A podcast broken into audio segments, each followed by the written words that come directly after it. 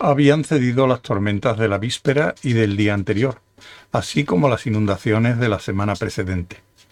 El cielo aún seguía henchido de lluvia, pero lo único que ahora caía era una especie de chubasco monótono.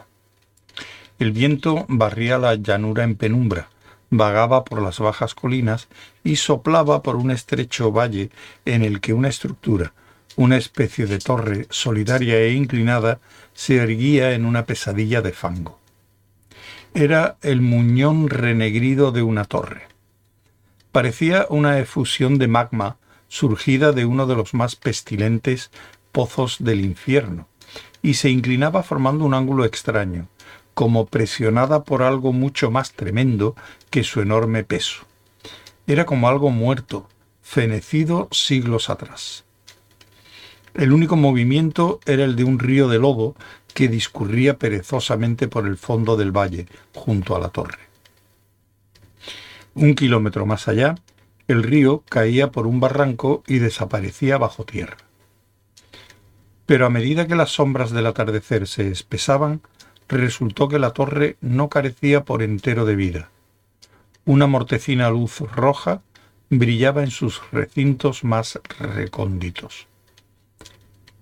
Esta era la escena que sorprendió a Richard desde la pequeña puerta blanca que se abría a un costado de la loma del valle, a unos centenares de metros de la torre. No salgas, le dijo Dirk, cortándole el paso con el brazo. El aire está envenenado. No sé qué es lo que tiene, pero seguro que deja muy limpias las alfombras. Dirk estaba en el umbral contemplando el valle con expresión de honda desconfianza.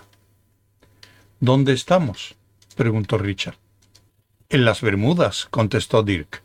Es un poco complicado. Gracias. Richard dio media vuelta y, tambaleante, cruzó de nuevo la habitación, donde Reg se ocupaba en comprobar que el traje de inmersión de Michael Wenton Weeks encajaba a la perfección y que la escafandra y el regulador de aire funcionaban adecuadamente. Discúlpenme, dijo Richard a Reg. Lo siento, querría pasar. Gracias. Volvió a subir las escaleras, entró en la habitación de Reg, se sentó tembloroso al borde de la cama y cogió el teléfono. En las Bermudas, dijo, es un poco complicado. Abajo, Reg acabó de dar vaselina a todas las junturas del traje y a las pocas partes de piel que quedaban expuestas en torno a la escafandra. Y luego anunció que todo estaba dispuesto. Dirk se retiró de la puerta y se puso a un lado con el peor de los humores. Pues entonces, lárguese, dijo, que le vaya bien. Yo me lavo las manos en todo este asunto. Supongo que tendremos que esperar aquí hasta que nos envíe el envase por si vale algo. Empezó a dar vueltas alrededor del sofá con movimientos coléricos.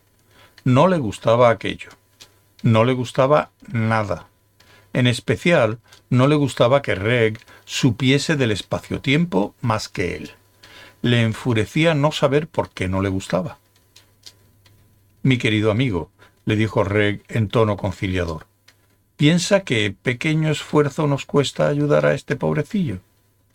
Lamento que esto constituya un desengaño para ti después de tus extraordinarias hazañas de deducción. Sé que una simple misión de misericordia no te parecerá suficiente, pero debería ser más caritativo. Caritativo, ja. Pago mis impuestos. ¿Qué más quiere? Se sentó de golpe en el sofá con expresión de resentimiento. El poseído cuerpo de Michael estrechó la mano de Reg y musitó unas palabras de agradecimiento. Luego se dirigió a la puerta con movimientos embarados y se despidió con una inclinación. Dirk movió la cabeza con una sacudida y le lanzó una mirada de odio con los ojos destellantes tras las gafas y los cabellos fieramente despeinados. El fantasma le devolvió la mirada y por un momento tembló de aprensión. Un instinto supersticioso le hizo saludar con la mano. movió tres veces la mano de Michael en círculo y luego dijo una sola palabra. Adiós. Tras lo cual se dio la vuelta, se agarró al marco de la puerta con ambas manos y saltó resueltamente al barro y al aire pestilente y envenenado. Se detuvo un momento para asegurarse de que el terreno era lo bastante sólido como para sostener su peso, y, sin volverse a mirar, se alejó de ellos, fuera del alcance de los seres viscosos con patas, en dirección a su nave. ¿Y qué demonios significa esto? preguntó Dirk, describiendo con gesto irritado la extraña triple curva.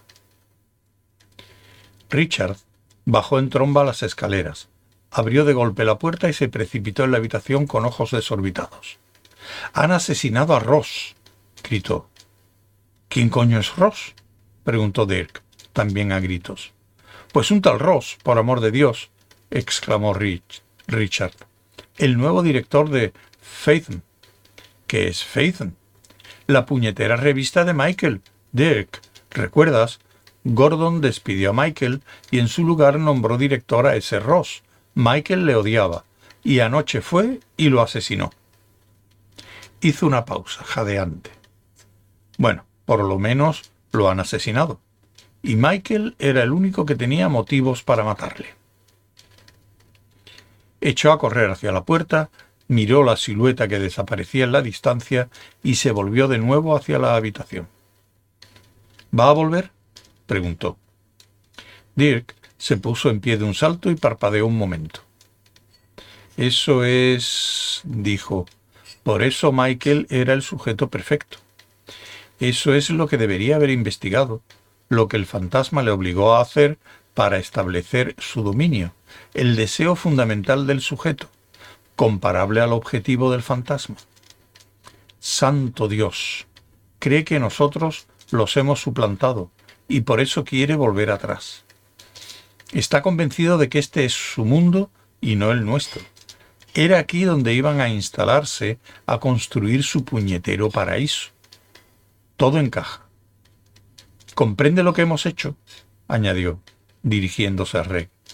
No me sorprendería descubrir que el accidente que su pobre alma atormentada intenta borrar del tiempo sea el mismo que hizo surgir la vida en este planeta. De pronto dejó de mirar a Reg, que estaba pálido y tembloroso, y se encaró a Richard. ¿Cuándo te has enterado de esto? Pues ahora mismo, contestó Richard. Por teléfono, arriba. ¿Cómo? Era Susan. No sé cómo. Dijo que lo tenía en un mensaje que le habían dejado en el contestador. Dijo que el mensaje era de Gordon, pero me parece que estaba histérica. Dirk, ¿qué demonios está pasando? ¿Dónde estamos?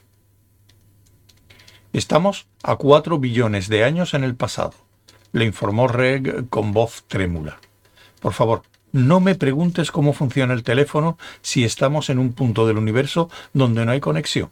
Ese es un asunto que tendrás que resolver con la compañía de teléfonos británica, pero maldita sea la puñetera compañía telefónica, gritó Dirk con la facilidad que proporciona la fuerza de la costumbre. Corrió hacia la puerta y atisbó a la tenue silueta que avanzaba penosamente entre el fango hacia la, hacia la nave salaxaliana. Estaba completamente fuera de su alcance.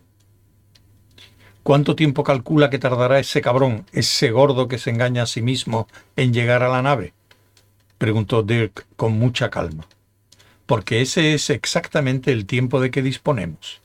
Venga, sentémonos y pensemos tenemos dos minutos para decidir qué vamos a hacer. Después de eso, mucho me temo que nosotros tres y todo lo que hemos conocido, incluidos el celacanto y el dodo, querido profesor, dejará de existir para siempre jamás.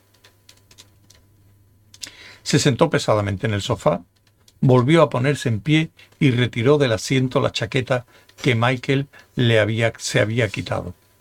Al colocarla en otro sitio, un libro cayó del bolsillo.